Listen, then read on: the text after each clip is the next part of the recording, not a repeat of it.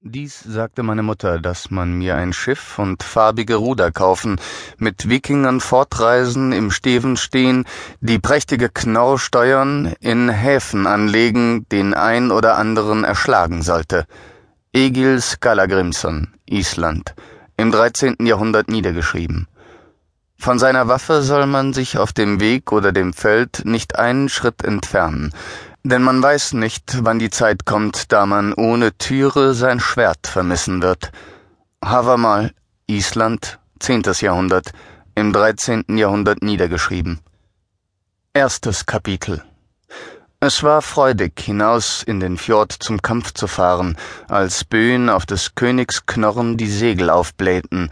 Herrlich lief das Meerpferd durch aufgewühlte Wellen im kühlen Wind, die Schiffe ließen wir aus der Meerenge stürmen.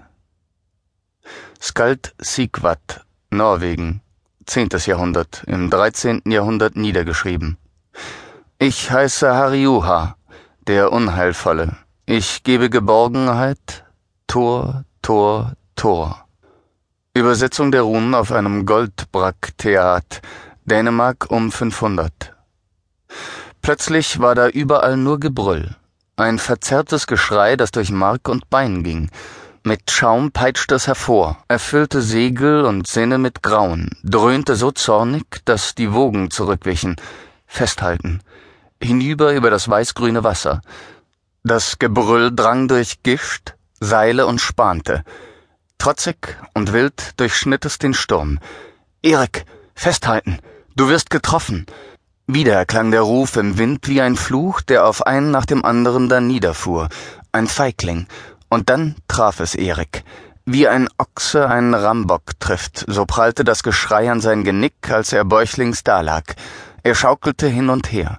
Seine bleichen, ausgestreckten Arme sahen aus wie gespaltenes Holz.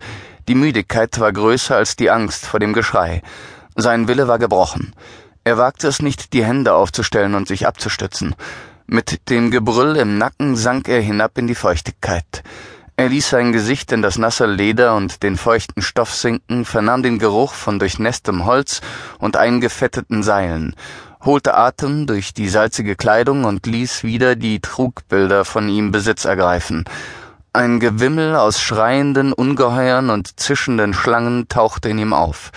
Sonderbare Körper und vielköpfige Wesen mit bunten Schuppen, Einige hatten Füße, andere Flossen. Sie kamen von Wasser und von Land. Rasend mit ihren rauchenden Mäulern und den sie umgebenden gelblichen Giftwolken. Weitere kamen hinzu. Noch greller. Immer näher. Einem riesigen Drachen lief eine schleimige Spur den Vorderkopf hinunter. Seine Augenränder brannten und tränten. Wieder erfüllte das Gebrüll alles. In großtuerischer Weise peitschte es hitzig ermahnt durch die Gerüche und Halluzinationen. Die Worte verstand er nicht, aber der bittere Hieb des Lautes erfüllte seinen gesamten Kopf mit einer fürchterlichen Ahnung. Er öffnete die Augen und schaute ausdruckslos auf die Bordwand. Vor ihm entblößte eine wilde, rötliche Fratze seine Zähne, mit einem makabren, munteren Grinsen. Der geflochtene rote Bart schüttelte sich vor höhnischem Lachen. Die dichte rot-goldene Mähne leuchtete im Wind auf. Erik trat zurück. Der Hühner hatte einen stechenden Blick, zugleich fragend und höhnisch. Bedrohlich nah war der mächtige Mannskopf. Erik stützte die Hände am Rand einer Schlafkiste ab und zog die Schultern hoch, versuchte sich vor der Fratze zurückzuziehen. Dann wurde er getroffen. Ob es der Atem des Roten war oder eine seitliche Welle, wusste er nicht. Die Wucht des Schlags warf seinen Kopf hin und her. Der Geschmack von Blut mischte sich mit Rotz und Salzwasser.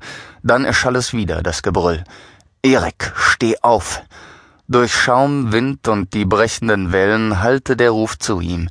Der Rotbärtige schrie, mit offenem Mund glotzte Erik direkt auf die Bordwand.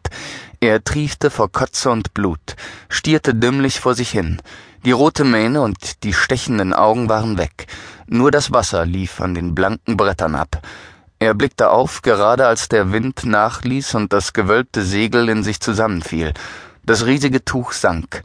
Doch im nächsten Augenblick blähte es sich mit einer flatternden Wölbung auf und riss das Schiff herum, als hätte es kein Gewicht.